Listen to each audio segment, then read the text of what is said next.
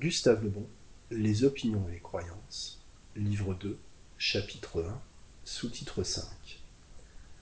Le régulateur du plaisir et de la douleur, l'habitude. L'habitude est le grand régulateur de la sensibilité.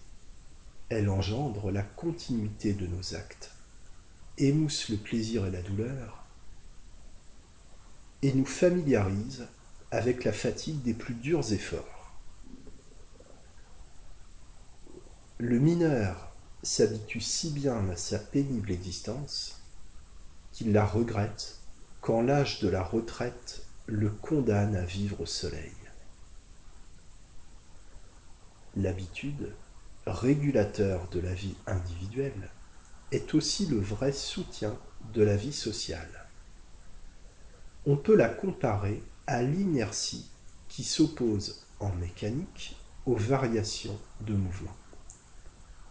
Le difficile pour un peuple est d'abord de se créer des habitudes sociales, puis de ne pas trop s'y attarder. Quand le joug des habitudes s'est appesanti longtemps sur lui, il n'en peut plus sortir que par des révolutions violentes le repos dans l'adaptation que constitue l'habitude ne doit pas se prolonger.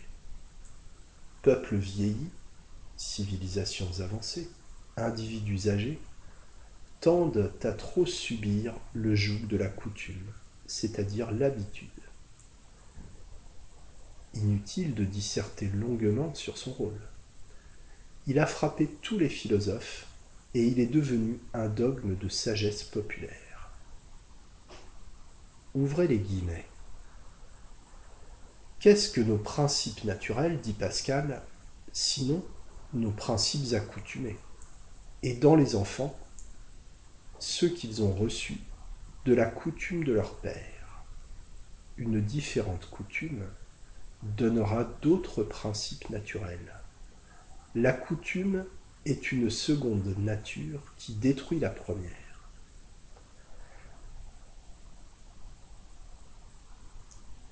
La coutume fait nos preuves les plus fortes et les plus crues.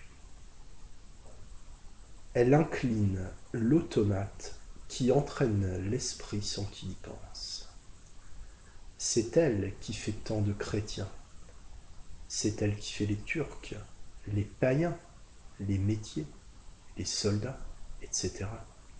Enfin, il faut avoir recours à elle quand une fois l'esprit a vu où est la vérité. Il faut acquérir une créance plus facile, qui est celle de l'habitude, qui sans violence, sans art, sans argument, nous fait croire les choses. Elle incline toutes nos puissances à cette croyance, en sorte que notre âme y tombe naturellement. Quand on ne croit que par la force de la conviction, ce n'est pas assez. Fermez les guillemets. L'existence d'un individu ou d'un peuple serait immédiatement paralysée si par un pouvoir surnaturel il était soustrait à l'influence de l'habitude.